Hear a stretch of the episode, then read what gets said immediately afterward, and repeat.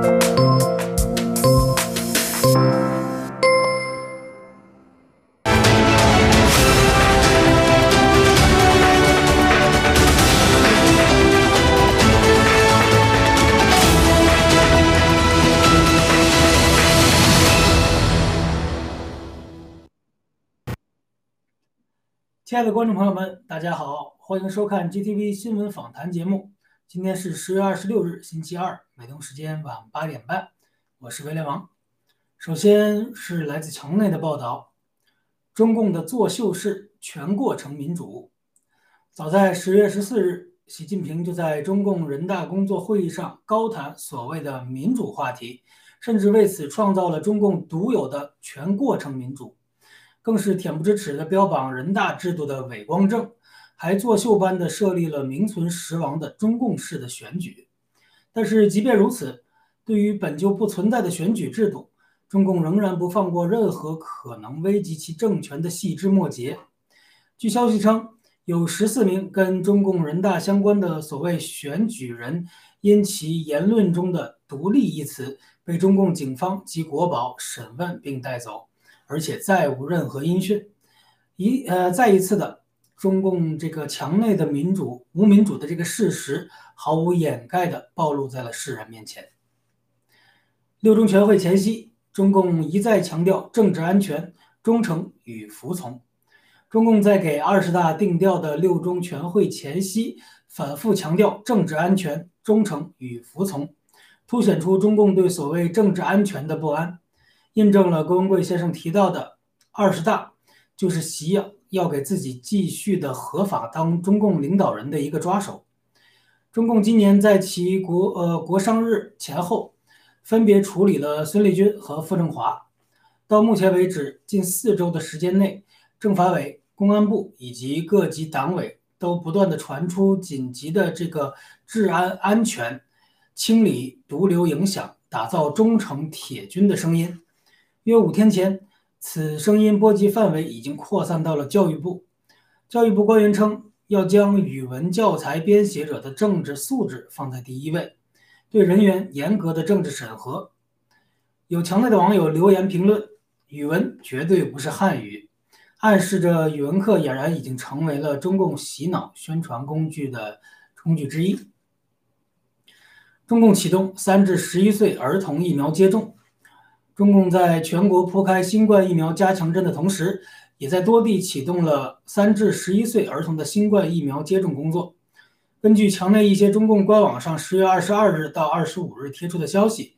目前已有多个省市启动接种。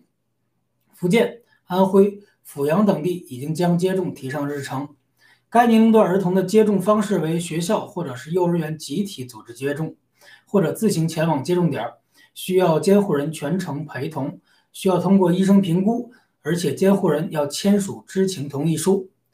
处于成长期的三至十一岁的儿童，自身免疫功能不健全，身体机能也不完善，接种有毒的疫苗将直接威胁他们的生命安全和身体健康。接下来是关于中共病毒和疫苗方面的新闻。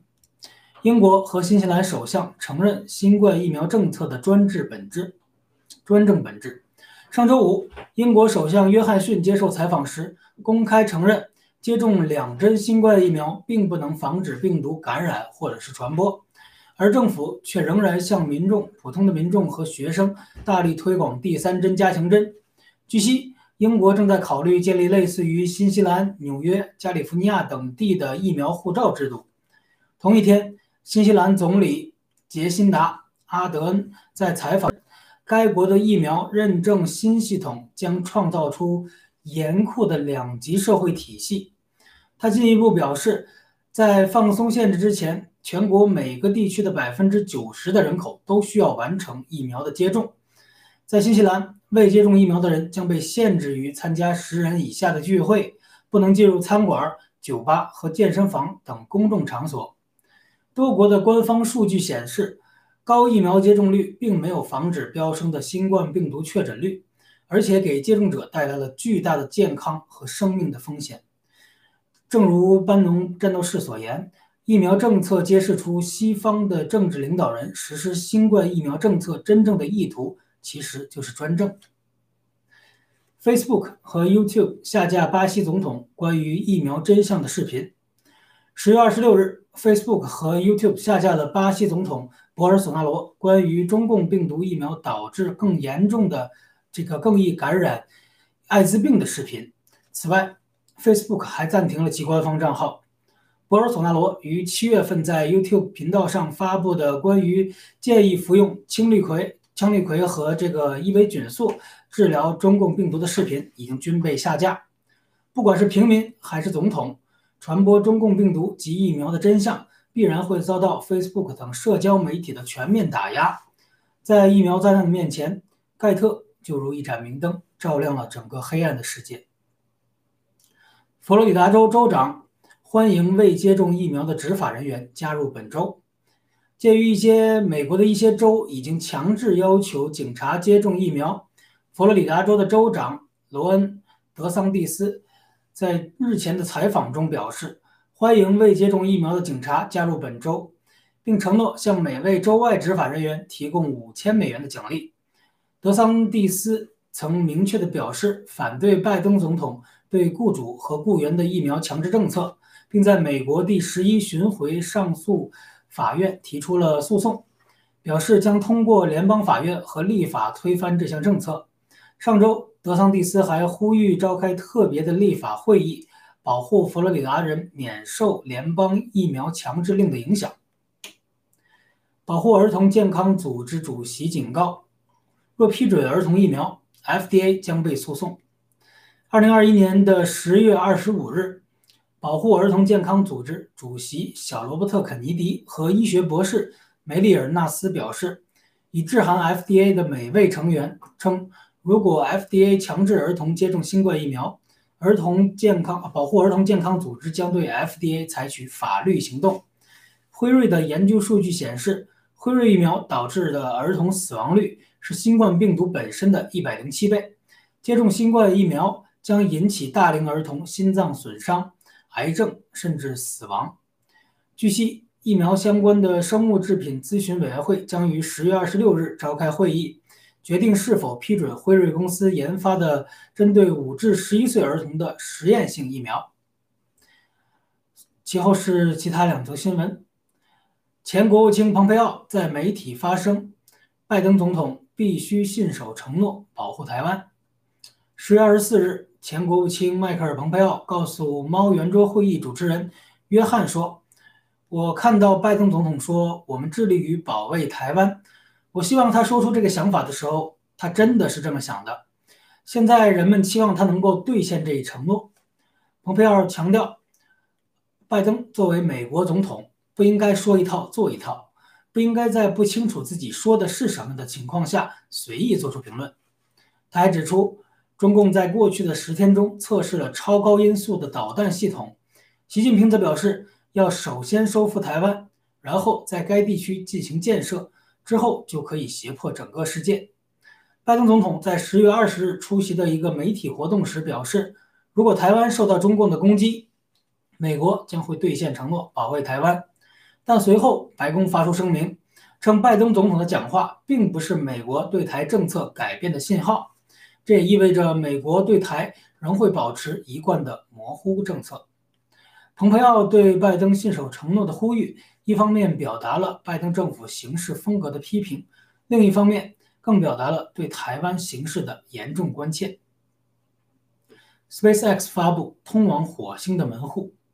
十月二十五日，马斯克的 SpaceX 发布了一段题为《通往火星的门户》的介绍短片。向世人展现了星舰基地的风采。目前，SpaceX 正在那里打造用于帮助人类重返月球、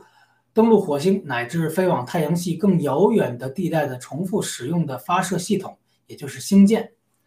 神秘的世界、神秘的人类、神秘的宇宙，都有着无穷无尽的力未知的力量。根据十月二十日郭文贵先生的直播。无人驾驶汽车等低碳的产业将在二零三零年以前成为占据全球经济四分之一的经济载体。自二零三零年起，人类将探索更多的外太空，并开始外星球移民计划。好的，以上就是今天的新闻播报全部内容，感谢大家的收看，请各位稍作休息，接下来是更加精彩的访谈环节。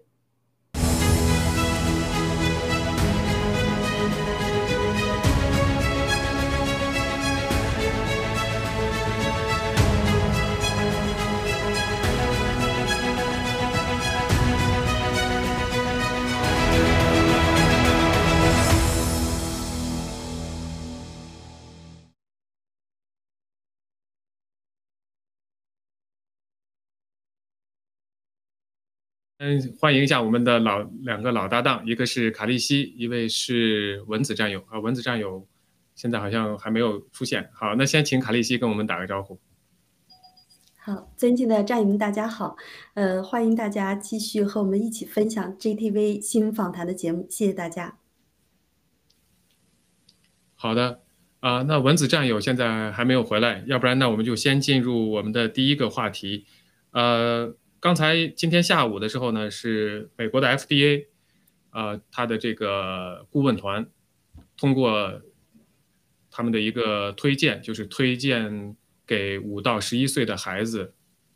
这个使用疫苗作为这个紧急授权。那我想先问问卡利西对这个事情的一个看法，因为我们一直以来一直在强调这个疫苗的毒副作用，包括所有的对人体的伤害，还有一些潜在的风险。但是呢，在这个现在已经有各地的这个爆发大量的疫苗的反强制疫苗、反这个疫苗的，包括有很多的视频在网上信息流传出来，对疫苗对人的这致伤致死。到现在这种情况下呢，美国的 FDA 啊还是在强推这个疫苗，而且是越来越像这个年轻的这个呃儿童这呃注射疫苗。刚才的新闻里头也报道了，中共也在推行，真的是就是两边好像感觉。配合的非常默契一样，两边同时都在做这样同样的一件事情。我想听听您对这个新闻的一个分析或者看法，谢谢。呃，全球现在呢，在不只是 FDA 在推行这个，呃，就是儿童，啊，就五至十四岁的儿童在推行这个疫苗，而且呢，在中国，呃，率先在呃上海、北京还有其他一些地区呢，已经呃给这个十二岁啊，就是呃五至十四岁以下的这些青少年儿童在注册这个疫苗。呃，我们的 GTV 呢，从几个月以来呢，我们一直在对这个世界去宣扬这个疫苗的危机啊。我们的呃七哥呢，也在直播里面跟我们说这个疫苗是这个嗯危害。那么从现在 FDA 开始推行这个疫苗呢，我们就不难看出，现在的这个药企呢已经接近疯狂，他把这种就是没有人体、没有经过人体实验的这个迅速的呃合成的，为了利益、为了利益链而呃不惜丧失全球的这些生命的代价呢，去呃博取一些利益，这是反人类的，也是非常邪恶的。那么我们知道，呃，上至呃六十岁，呃上至七十岁，下至七岁的呃这些人类。呢，基本上，呃，我们知道能够去打疫苗的，那基本上就是属于那种不知情的弱势群体，还有普通的百姓，呃，不管是在全球的任何国家，啊，在美国、加拿大、啊、澳洲、中国，凡是这些呃高官啊、政府、呃政要，他们呢。他们自己和家人呢，他是绝对不可以打的，而且都是呃不断的用图片作秀啊，就是蒙骗这些群众，蒙骗这这些国家的这些民众。那么从这里我们就不难看出，七哥一直在说政治是非常黑暗的，呃，政府呢并不是为了民众的这个生命安全以及呃。他们的利益去谋取一些事情，或者是去做呃一些努力，所以现在呢，就是整个世界被呃这个邪恶笼罩，被黑暗笼罩，被药企呃的利益笼罩，被中共的蓝金黄笼罩，所以这是我我们爆料革命啊要继续宣扬，继续要对世界传播这个真相的一个非常非常的必要性。好，谢谢主持人。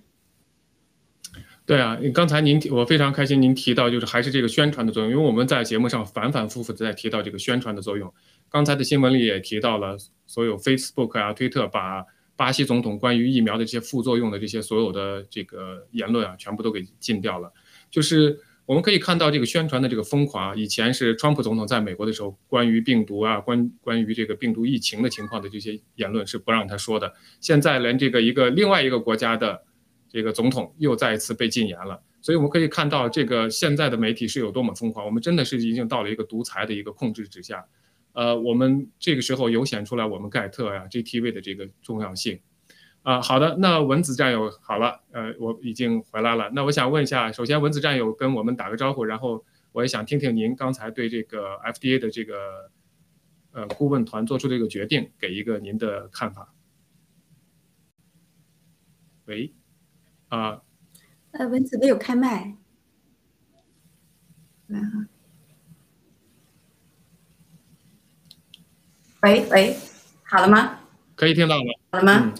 可以听到吧。啊，呃，今天实在抱歉，今天呢，我本来是本来是想惊艳一把，然后换了一个新的摄像头，结果呢，没想到这摄像头还不太会操作，然后它就忽然就暗掉了，呃，真是抱歉哈。但是呢，今天。谢谢谢谢，然后呢？刚才关于您刚才讲的这个辉瑞疫苗，啊呃，其实我们在前面的这个，包括我们的这个呃威廉在播报的时候，他还讲啊是将要通过，大家可能注意到了，但实际上呢，就在刚刚的一个小时之前，然后呢，非常不幸的是，竟然以十七呃十七票的这个几乎是全票通过的这样一个方式。呃，然后呢，就把这个十一岁五岁到十一岁的这个小孩的疫苗呢，就给通过了。这是一件非常呃，就是呃令人悲哀的事情。本来呢，我们之前讲过，这个小孩的他的感染率是百万分之一。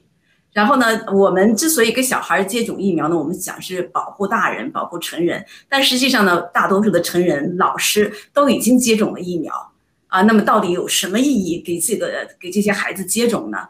啊，我也自己在想，就是。呃，作为家长，你到底有多大的权威能够让孩子不接种疫苗？首先，我自己作为我呃我孩子十一岁孩子的家长，我是最焦呃最忧心的一个，因为呃孩子刚刚十一岁嘛，本来是六年级这个年级的学生呢都是没有接种疫苗的。但是呢，说实话，坦白的讲，我自己没有信心说服我的孩子。啊，本来孩子独立自主是件好事情，但是我的孩子呢，他已经我知道，呃，我不知道我在之前的节目中有没有讲过，有一天他非常的。吃惊的问我，他说：“妈妈，你是觉得这个地球是圆的吗？啊，地球是平的吗？”我说：“你怎么这样说？地球明明是圆的呀！”啊，我们从那个外太空都已经看到了。他说：“哦，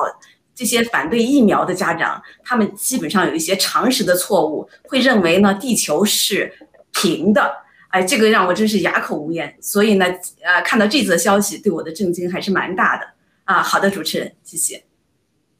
好的，那我有一个问题问你啊，就现在他这是他的这个咨询团做出这么一个十七比一的这么一个决定，那是否代表着 FDA 就一定会批准？这是第一个问题。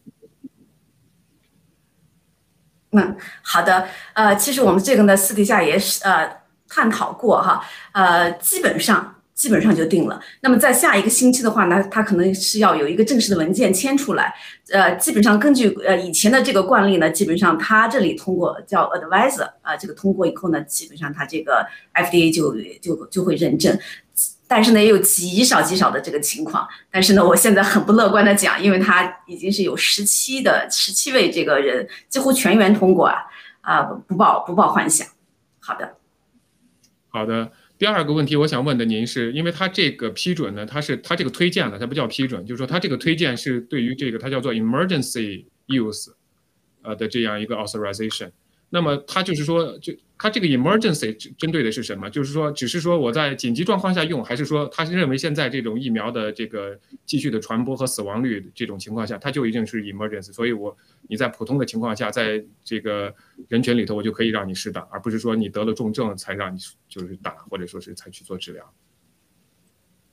嗯，您的这个第二个第二个观点是对的，包括我们现在所有的疫苗本身，包括给成人用的这些疫苗。啊，以及这个瑞德西韦这些药，我们都叫做 emergency 用呃用法，它呢就是免除一切责任嘛，因为这些它是一个特殊的这个方式，然后通过的。我不知道您记不记得，就是之前在网上传播的一段关于这个福奇的疫苗，呃，福奇的这个传言，不是传言，就他的一段视频，他就讲了怎么样让这个疫苗快速通过，这是几年前的。他说怎怎么样让这个疫苗快速通过？哎，我们必须要有一套新的这个。呃，计划我们必须要有新套新的这个这个呃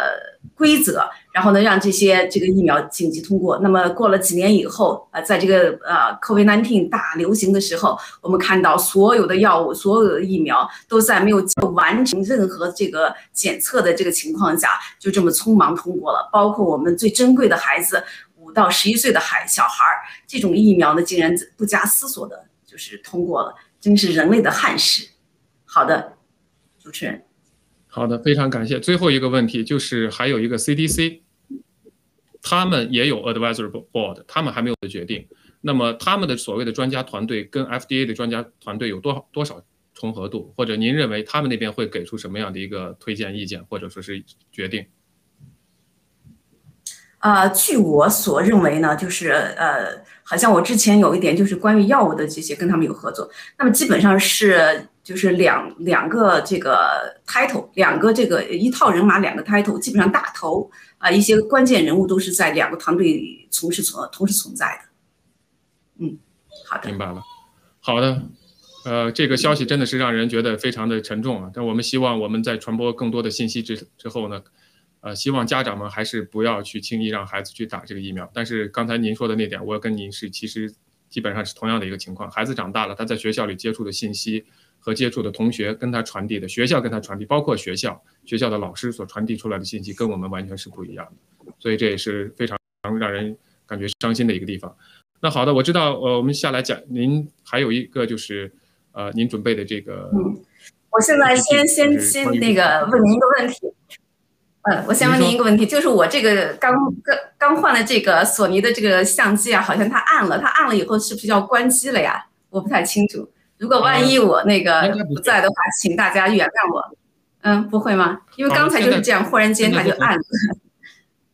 嗯，呃，我担心它待会儿暗。我就讲一下 这个，呃，这个呃，讲一下这个混合疫苗。呃，我们之前呢也讲过一些，就是包括我们的麦克医生在之前呢有提过，就什么叫混合疫苗。那我们之前的话呢，它有一种有一种叫法，就是把这个疫苗科威疫苗和这个 flu 的疫苗相混合。但实际上呢，不是的。我们现在所称的混合疫苗是这一个星期以来我们这个美国出现的新事物。什么叫新事物呢？就是呃 COVID 的 nineteen 的疫苗，辉瑞公司的、莫德纳公司的，还有 Johnson Johnson 的公司的。它在这个打 boost 疫苗的时候是可以混合打的，叫 missing and match 啊，是这样的一个。嗯，你有什么问题吗？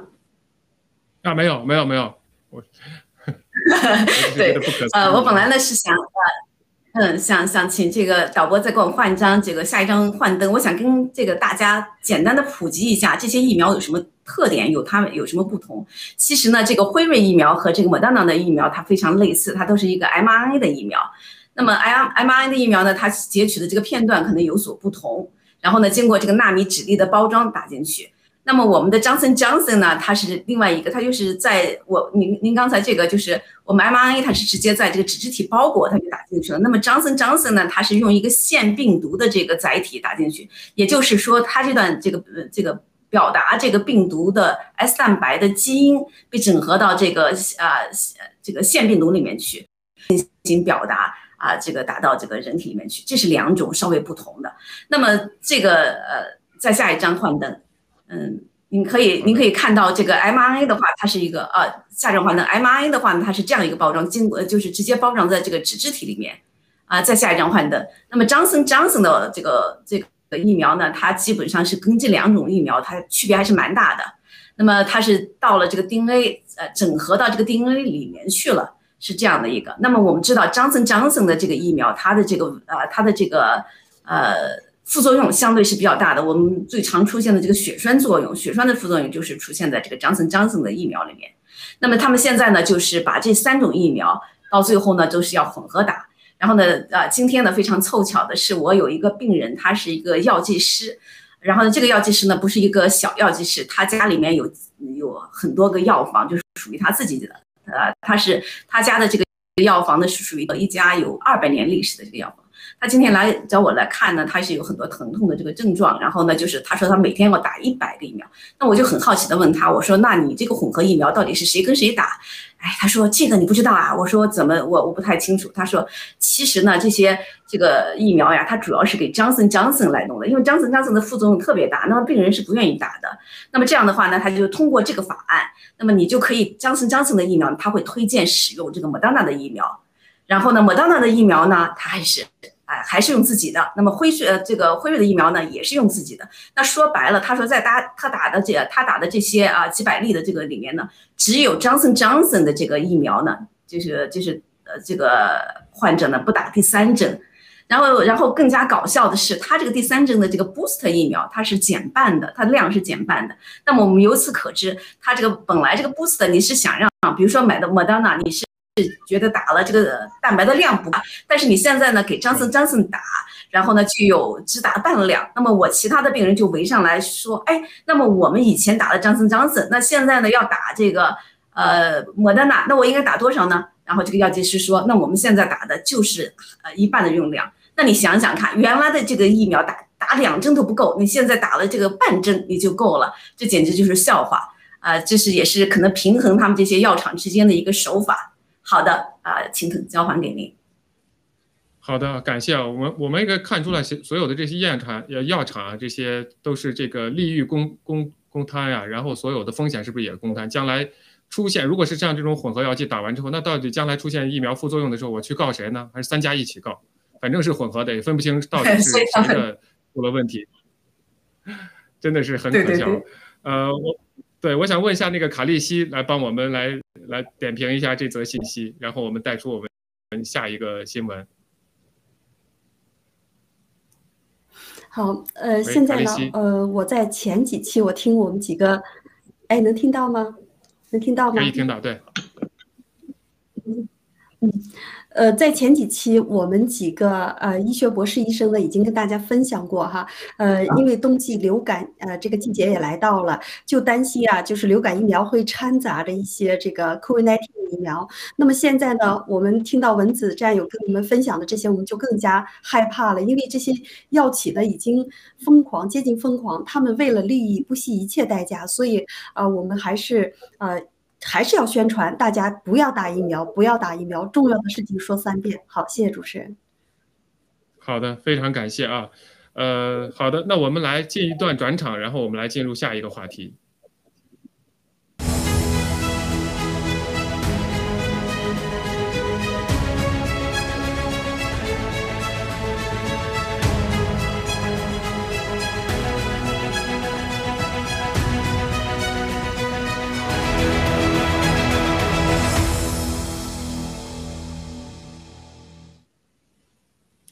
好的，那这个我想，呃，文子战友这两天我们听文贵先生直播呀，包括看新闻呀，我们都非常关注这个事情，就是这个 SPAC 这个 DWAC 公司的，我们也持续在关注这件事情。啊，我说的这个新闻呢，就是有这个应该是 Zero Hedge，包括 M 啊 MNS 的它的一个新闻，就说的这个 SPAC 获利，但是投资的人呢警告大家，就是个人崇拜呢并不能代表这个投资的要素。呃，那我想先听听，就是说他这里头其实就是警告大家，因为你投资呢，他大概对川普的这个公司，他的做了一些分析，就是说他会有什么样存在什么样的一些风险。那我就想先听听文字战友对这篇文章的这么一个呃一个想法吧，因为他这里头就说的这个投资的要素，我不知道您有没有投资，当然对这这一系列我相信您是有投资了。那我想问问您，如果要是放您的话，像这个。呃，他这个公司这个 DWAC，您会去投资吗？这个风险您是怎么考量的？谢谢。嗯嗯，大家可能已经看见了，如果要是呃关关注这个爆料革命的战友都应该知道，这两天的这个呃这个 SPAC 它这个股票呢是像过山车一样的。我今天看到您刚才发的，它的这个股票收市价已经是四十几块钱了，是吗？是四十几块钱吗？对，现在。然后呢，我是昨天呢，我先生。好像是四十几块钱。然后呢，我昨天呢，嗯，对，然后我昨天呢，就是用我先生的这个账户买了一点。我买的时候呢是九十呃九十七块钱，好像是一开始九十八，然后一点买的时候就已经五十九十七块钱了。但是我是很喜欢买这买这个股票的呀，因为稳赚不赔呀。如果要是大跌的话呢，将来我们告他；如果要是赚钱的话呢，有可能就拿着就就就拿着拿在手里了，等到它跌下来了后再去告他。总之呢，就是一个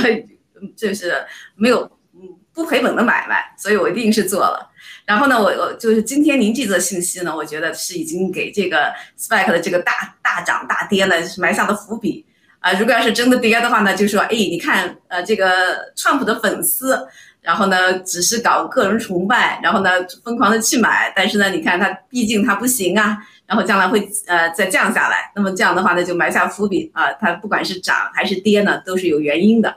哎，真的是操作呀，现在我觉得是还是小聪明了一点哈，不像以前看着的话一定是跟风啊，现在的话至少心里面是明镜似的。好的，谢谢青藤，就这么多。非常感谢啊，这个我觉得就像您刚说的，听了爆料革命之后呢，我们长了很多的知识，长了很多的见识，也学会应用很多的法律啊，来保护我们自己的权益，给给我们争夺更多的权益。我也是第一次看到，就是在股市上，不管是它的这个曲线怎么走，都能挣挣钱的一种情况发生啊。那我想先请那个卡利西回来，也帮我们来分析一下，您觉得就是因为您是一个做金融的人，从投投资的角度上来来说的话，您怎么来看这篇文章它的提示大家要做的这个呃？考分享考量，谢谢。呃，Zero Hedge 呢是大家非常喜欢的一个操盘手哈，一个呃交易员，呃，所以呢他的这个言论呢对粉丝的这个影响力还是蛮大的。那么我们一直嗯，特别是爆料革命战友哈，大家都知道，呃，这个 DWAC 这个股价呃这个股价呢将不能持续。为什么这么讲呢？就是因为呃这个吴征啊啊杨澜中共的这些蓝金黄渗透的非常非常严重，所以作为一个。失意的失意的曾总统，然后呢，到达了资本市场，然后去做呃做这个就是 I I 呃 F F T O 上市，然后呢，就是他在第一天走出了一个剧烈的一个呃冲高的走势。那么，呃，今天这则新闻呢，就说这个投资者不要认为是川川粉啊，你就呃去投资，然后就能稳赚不赔，这是不可能的。所以我们从资本市场的这个原理来看呢，呃，基本上这种大多数的散户以及个人的投资者呢，在二级市场是得不到任何的利益的，呃，就是说，呃，他可能呃坐过山车，可能曾经赚钱，但是最终他不能兑现他的利润。那么我们就看到他第一天的这个巨量的这个呃就是换手，代表什么呢？呃，基本上就是认为是一级市场中的这个 IPO 呢，是在二级市场上剧烈的换手，然后呃趁机在高价套现啊，这就是我我看到的一个 就是呃 K 线图的一个现象。那么普通啊投资者，你比如说他战友啊，他买个一百股、二百股，然后呃经历这种过山车，那么。呃，这种他在呃他的这个账户上，他就确实是赔了。你比如说，在一百块钱、九十块钱买买了以后，最后可能跌到二十啊，甚至十块钱。那么温子战友为什么说啊，就是他有可能稳赚不赔呢？那么就是跟背后的这个呃，就是他的大股东的这个组合组成有关系。那么我们知道。啊，只有爆料革命这战友知道哈，就是他的这些合作伙伴以及他的这些大股东呢，是有中共的特别特别多的影子。所以中共一向呃一向是以假呃以假以谎言来欺骗哈，呃所以各种各样的这个中概股在美在美国上市，在这个华尔街上市呢，基本上都是用呃假的财务报告。那么川普总统这次会不会中他们招，中这个嗯呃中这个吴征？杨澜的招呢，那是肯定的。所以一旦被调查，一旦被 SEC 调查，呃，这个这个公司呢，将有可能就是很快就像昙花一现的一样的消失，然后呃，经历一系列的破产哈。这个我们就往后去看。但是我们从股价就能看出来，资本市场运作的背后发生了什么，就是在。第一天、第二天的时候，巨量换手是大股东在套现，那么谁在买呢？那肯定是中小的散户啊，甚至啊海外的这些机构，甚至那些啊就是嗯那些理财的那那些呃就是基金啊这些他们是。但是现在这个世界被笼啊被黑暗笼罩，呃，我们知道中共国是没有任何的呃这个资本市场的这种公平性，更没有监督。那么现在这种啊就是机制呢已经蔓延到美国，蔓延到全世界。所以呢，啊这个真正啊在第一天和在前几天换手的这些呃就是继续呃投资者呢将血本无归，这是我对现在目前的看法。好，谢谢主持人。好的，非常感谢啊。非常专业啊，因为这个换手啊，这个 K 线图啊，我只是看到红红绿绿、上上下下，我这是真是一点概念都没有。您这个对这些数据的分析可以告诉我们一些情况，就是大的这个换手率还是有很大的问题存在的在里边。那我想呃，请文子战友再回答一个问题，就是因为我们先抛过这个后面有这个所谓的中共的黑手在后面，波纳吴啊、杨澜呀这些黑手在后面。那么对于一个川普要自己去运行一个媒体公司，我们这提。就是他的这个媒体公司，他要去运行，呃，那么现在他这个还是一个空壳空的，没有任何的公司。那我想谈谈您，他如果是他要去运作这种公司，跟我们现在的盖特 GTV，因为我们盖特盖特上线有已经是从七月份到现在，但是我们 GTV 这样一个平台已经是一两一年多的时间了。那我想让您就从您的个人用户的这种体验上来说，从 GTV 的发展您看过来，您觉得？运行一个这样的媒体平台，它需要多大的人力、财力，或者是管理团队、技术团队去支撑它呢？呀，这个呢，就是觉得是因为我们跟着这个 GTV 一起成长，太不容易了。这个呢，我之前我之所以就是我能够想到的一个平台，其实就是这个美国的大纪元，因为当年的话呢，法轮功的这个学员们，然后为了他这个大纪元，当年可是呕心沥血啊，他们那个他们自己去买票，自己写文章什么的。今天呢，我看到我们 GTV 在经历同样的成长，我们有大量的这个义工，然后在为这个 GTV 呃工作，然后再加上这个文贵先生的巨大的号召力。那么之前的话，文贵先生也讲了，就那个数据的钱已经烧的是不得了了。那么没有巨大的这个财力支撑的话，它是没办法运转的。那么美国呢，它是一个以资本啊为主的这个这样的一个社会。我不相信川普他能够自己自掏腰包，然后在这个零收入的情况下不断的付出，这是第一点。第二点呢，我们的信念就爆料革命的信念要要比这个川普先生他的这个信念要强得多。呃，而且我们这些呃，暴力革命的战友，我们呢和这个川普的这些粉丝还是有不同的，因为我们我曾经呢也参加过这个川普的这个 Mega，啊，当年啊跟着我们爆料革命一起去支持他，然后呢在路上也见到了这个形形色色的人，但是呢比起来我们的这个信仰的话呢，啊，我想呢。呃，今天的这个呃共和党它是没有的。那么我们的呃班农先生曾经讲过，我们相当于他们建国初期的那时候的信念，因为我们这些爆料革命的战友经历了国内这么多的打压，经历了七十年的黑暗历史，我们我们的这个痛还在身上，好像被戳的那个刀疤还在那里。所以的话呢，我们有最切身的体会，我们有最大的愿望去改变。所以有一个。呃，我们我们比世界上所有的人都想要要有一个发声的平台。就这样注定的话呢，GTV 和这个创普，不管它是什么平台，因为它根本现在这个雏形都还没有出来，不管它是什么样的平台，我认为呢都是不一样的。呃，所以呢，我是相信呢，这个在文贵先生的带领下，GTV 一定会成为世界最大的、最自由的平台。好的，青藤。好的，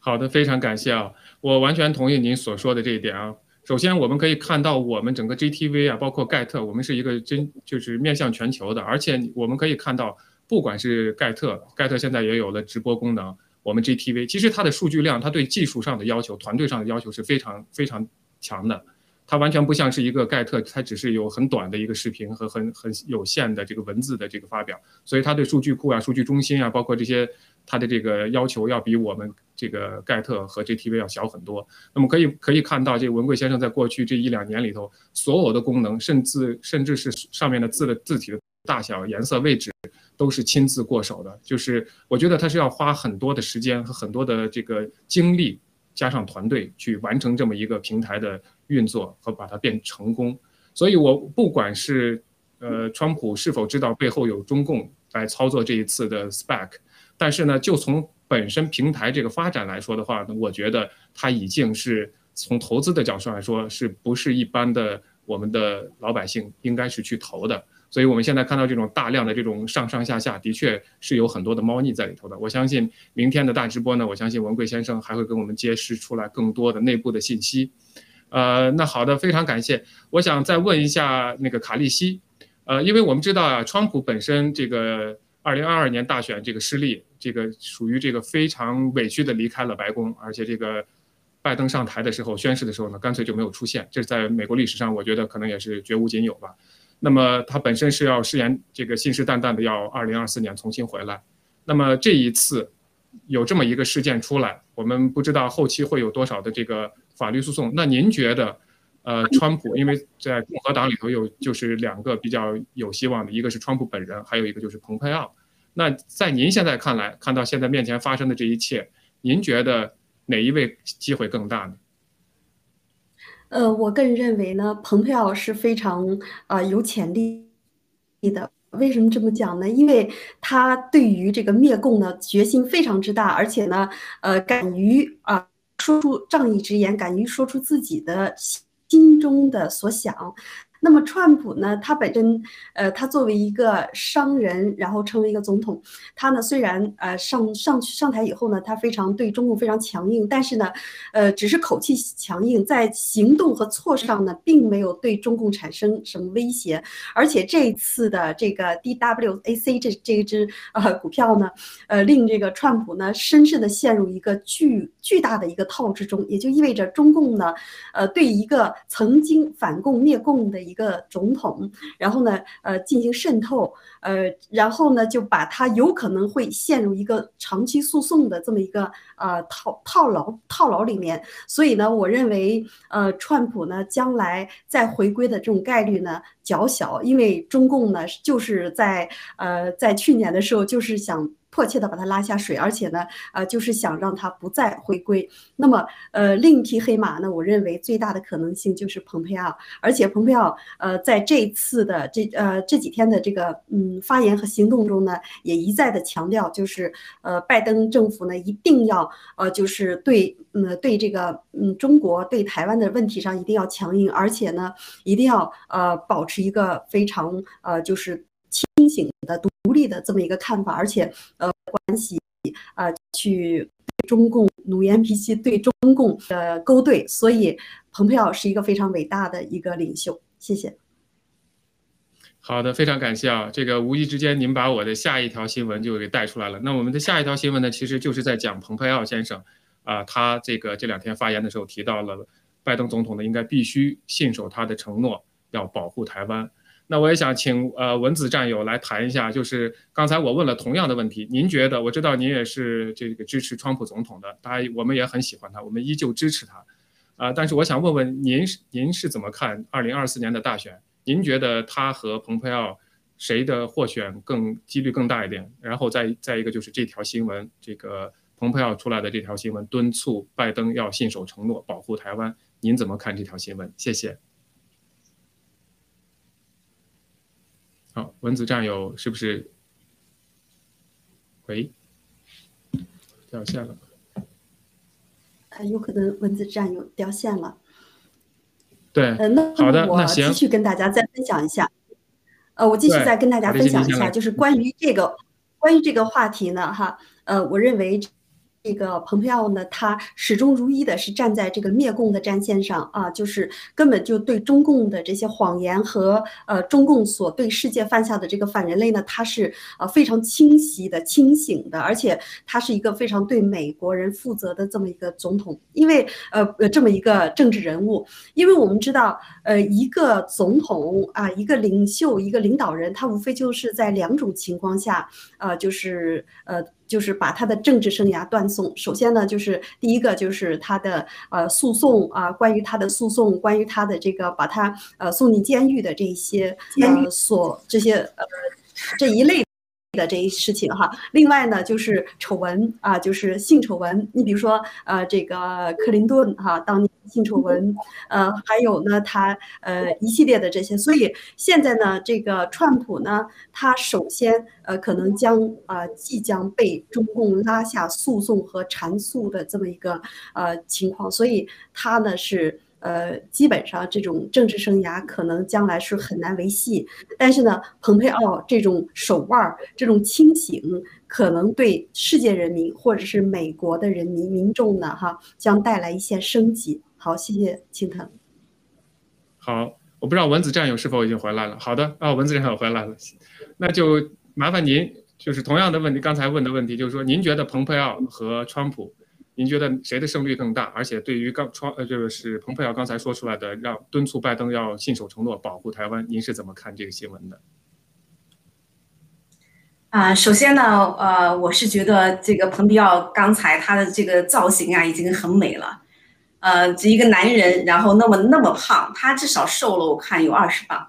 这样一个有毅力的男人，我相信呢，他对事业的这个执着，然后呢，赢得事业成功的几率要更大一些。相比较而言呢，川普老了，然后尤其是我们看到去年在这个川普任期末期的时候，这两个人的表现堪称天上地下。那么我们看到这个蓬佩奥那么坚定，而且呢，他在这个处理这个中共问题上的时候呢，我是觉得他的步调和这个我们的文贵先生以及班农先生是非常相似的，而且说做就做。感觉他像一个充满年轻的，就是年轻人活力这么一个人。如果呢，就是不管他能不能够，就是有多少的这个胜算，我呢是从心底里面已经认定他了。我希望来年他下一个呃这个总统选举期，他能够成为真正的这个美国的总统，然后一改以往的这个美国呃两位老人执政的这个形象，然后呢一改这个拜登的这种痴呆和无能，然后呢带领美国。然后呢，实现我们初到美国的这个初衷，有一个啊自由的、民主的、坚定的、伟大的美国重新站在我们面前。好的，好的。如果我要是离开的话呢，就先跟大家这个道歉，然后就再见，因为我今天这个这个这个新的这个设备实在太不稳定。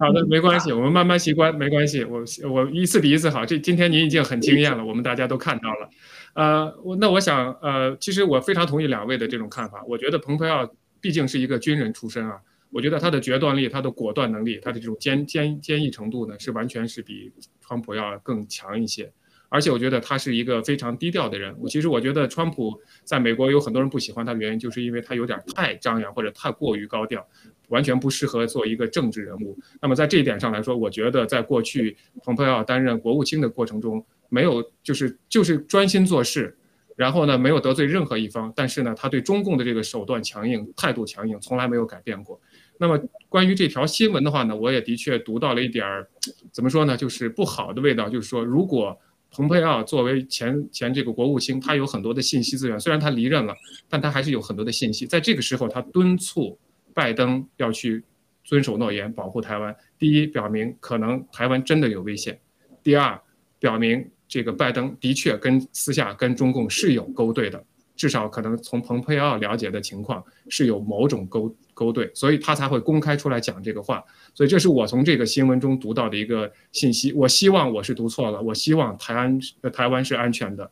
呃，我我也希望，我我也相信了，其实蓬佩奥先生能够呃获得二零二四年的胜选，因为到二零二四年的时候，那个川普真的是太老了，而且他这一次这个 SPAC 这件事件呢，我觉得会真的是呃让他陷深陷这个法律和缠诉的这个泥塘泥塘里头，因为他在当总统的时候两次弹劾都让他这个纠缠的时间很长，再不要说他现在离开了这个总统的位置。而且有这么确凿的证据，或者有这么深的这个，呃，圈套在里头，真的很难很难再回来，啊，这是我们看的，呃，但是文贵先生也说了，我们依旧支持他，毕竟他还是反中共的。好的，那非常，那我们来进个短场转场，我们来进到我们最后一条这个新闻，谢谢。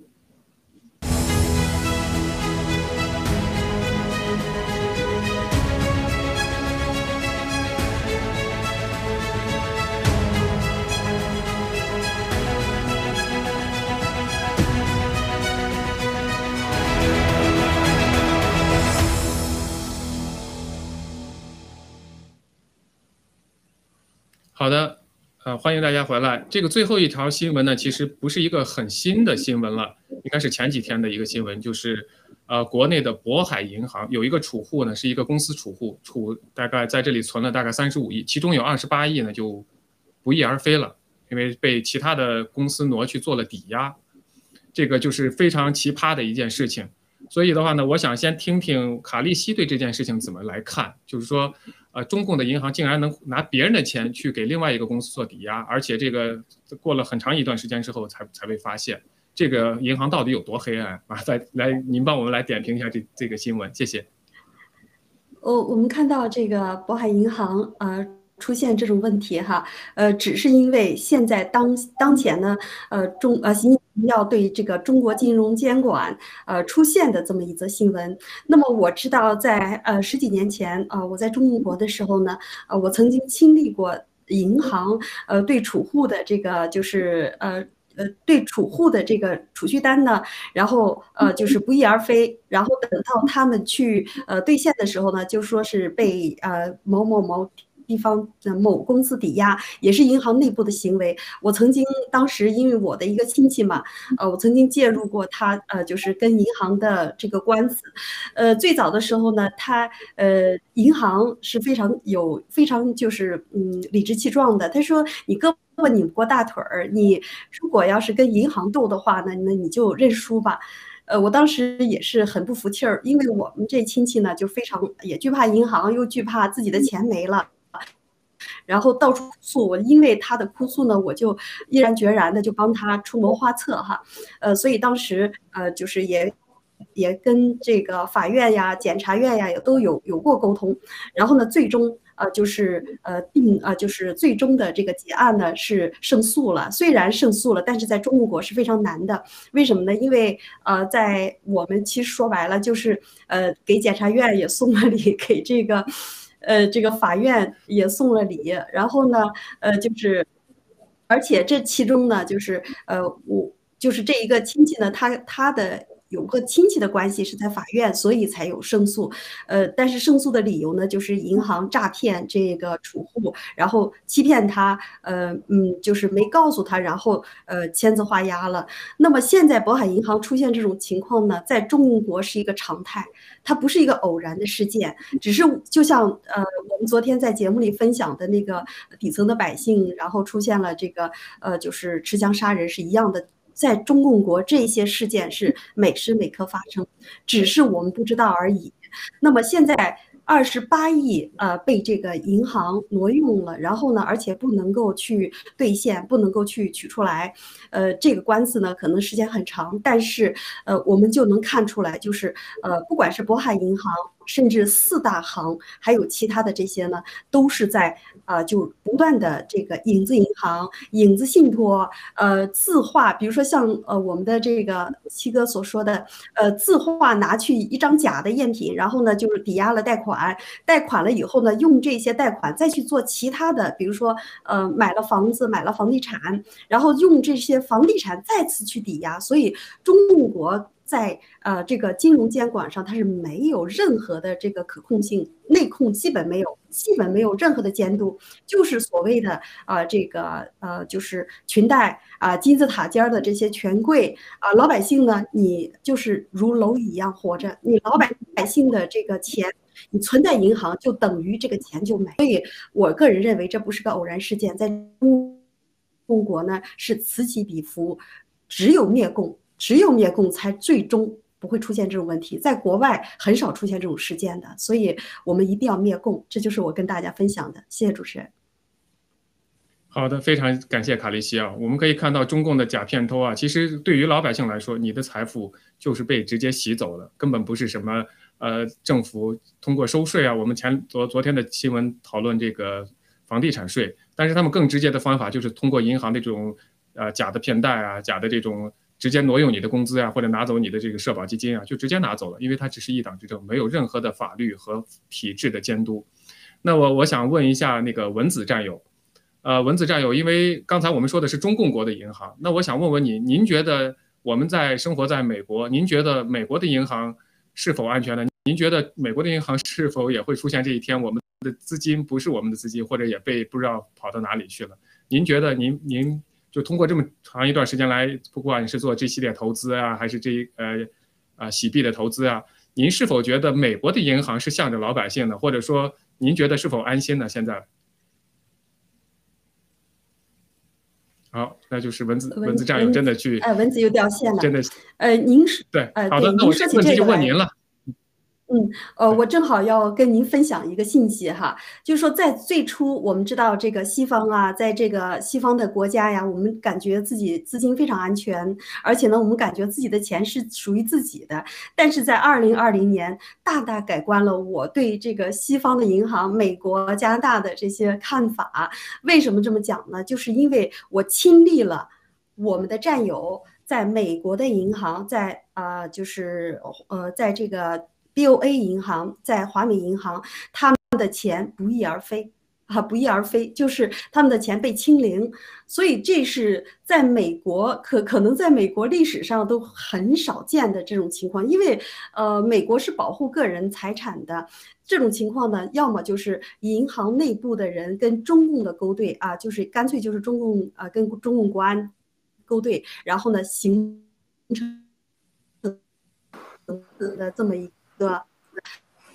呃是刑事案件啊，是呃剽窃啊，呃盗取。那么另外呢，有可能。就是美国，他自己在海外的钱，在自己存在银行的钱呢不安全。包括我个人啊，有有曾经有这个经历哈，呃，我自己的钱存在银行，然后呢被无端的冻结，而且没有任何理由。呃，我历时每天呃跟银行就像 上访，就像上访户一样，跟银行去呃去诉说，去争取。最终呢，虽然给我就是解冻了，但是呢，呃。呃，我并没，我的损失是极大的，非常大的，所以在这一点上呢，我认为，呃，这个世界被中共啊已经蓝金黄，被中共已经啊就是勾兑，所以呢，呃，现在。我认为在银行的钱并不安全，但是现在这个呃生化战争，这个 COVID-19 呢，呃给世界经济带来了一个巨大的危机。那么银行呢也一度因为要面临破产，然后呢导致很多的营营业点、营业网点呢全部关闭，而且呢就是利率呃有史以来降到零点九八的利率，哈，就是非常令人咋舌。我们知道历史上可能大概在百分之五点多、五点六，所以。呃，这个中共的这场生化战争以及中共的这个蓝金黄呢，已经渗透过整个世界，所以我认为在加拿大、在美国自己银行的钱并不安全。好，谢谢主持人。好，非常感谢啊，我完全同意您的这个这个说法。其实我以前也没有意识到，真的是参加了爆料革命，我们接触了洗币之后，我们突然意识到，其实我包括您刚提到的战友的这个亲身经历啊，我们在银行的钱真的不安全。那哦，文字战友回来了。那文字战友，我不知道您有这样的经历吗？您是否现在已经也感觉到放就是在美国，就是西方国家，您的钱放在银行里也不安全，也不是你自己的。您有这种感觉吗？哎呀，我们我们这个最深的体会就是通过这次 GTV 的投资，然后呢，钱呢能够能够就是汇出去，还给你再挡回来。然后呢，我还看到很多的这个呃战友，他们说他们的这个呃账户被自动清零了。这些事情真是很奇葩呀，都竟然在美国也发生了。那么在中共国的话呢，这个就更加就是嗯，那发生的这种奇葩的事情太多了。那么包括就是在我们这个临床上面啊，那比如说一个剪子 落在这个这个患者的这个腹腹腹部了，然后呢，甚至呢，你本来是做阑尾手术，后来把人的子宫呃摘除了，这种事情这种奇葩是有的吧？那么现在呢，这个二十八亿不翼而飞。那么这种奇葩的事情加起来看的话呢，就是一个荒唐的这个共产党领导下的一个荒唐的这个国度。但是呢，好在呢，我们有最优秀的人民。我相信呢，不管是在哪里，只要是中国人民勤勤恳恳的，那这种事情呢，呃，我相信呢，以后会越来越少。啊，好的，青藤。好的，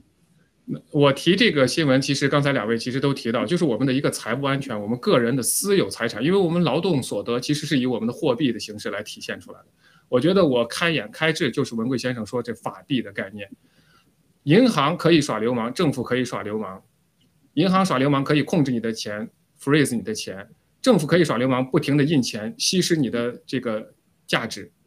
所以我们可以看到洗币真正的价值在哪里，就是我们可以摆脱法币，摆脱银行，真正属于我们自己的钱可以保值下来。可以有自由的使用的权限，因为你一旦变成数字货币，就是这个洗币的时候，它是没有任何一个人可以拿走，它也没有办法去稀释你，因为它想印的话，我们这边是有跟黄金挂钩的。这是我觉得，这是我看到的真正的洗币的未来和洗币的力量。我觉得我们也也有几个战友发表了一些在 G News 上发表很好的文章，呃，建议大家可以去读一下，包括泰山啊，包括三票先生，真的是，我觉得文贵先生那天我们在直播中提到的，他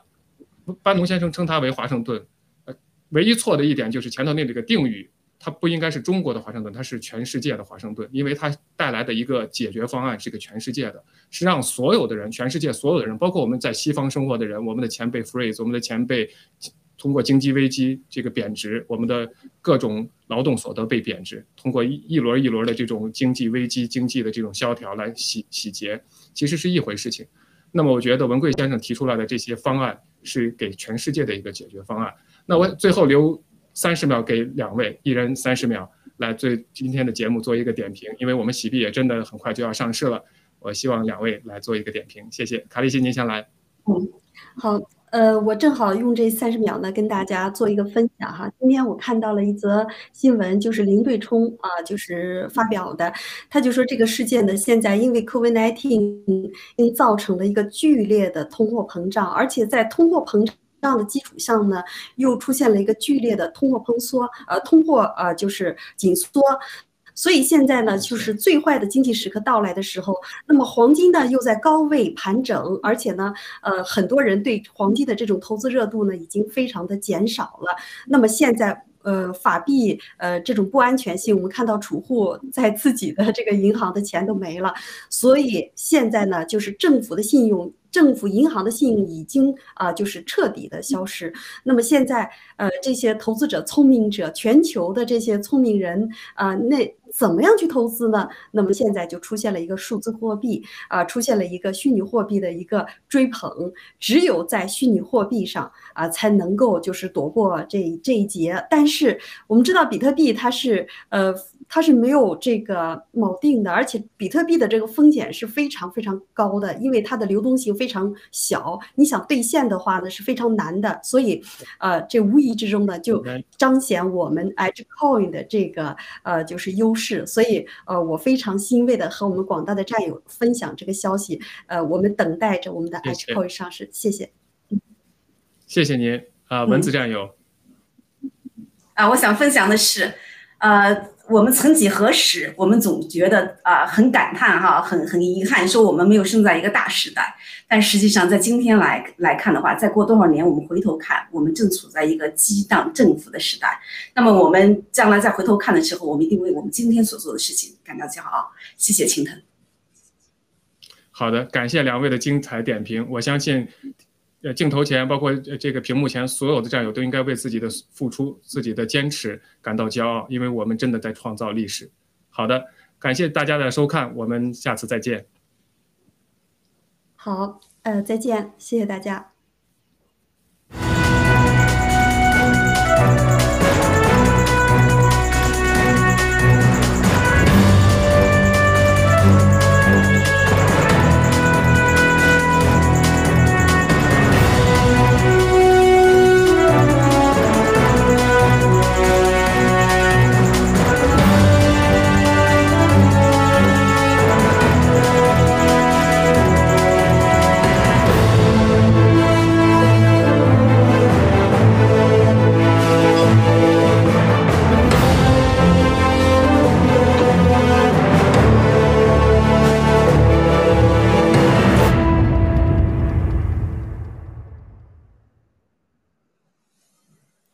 子，你先别关。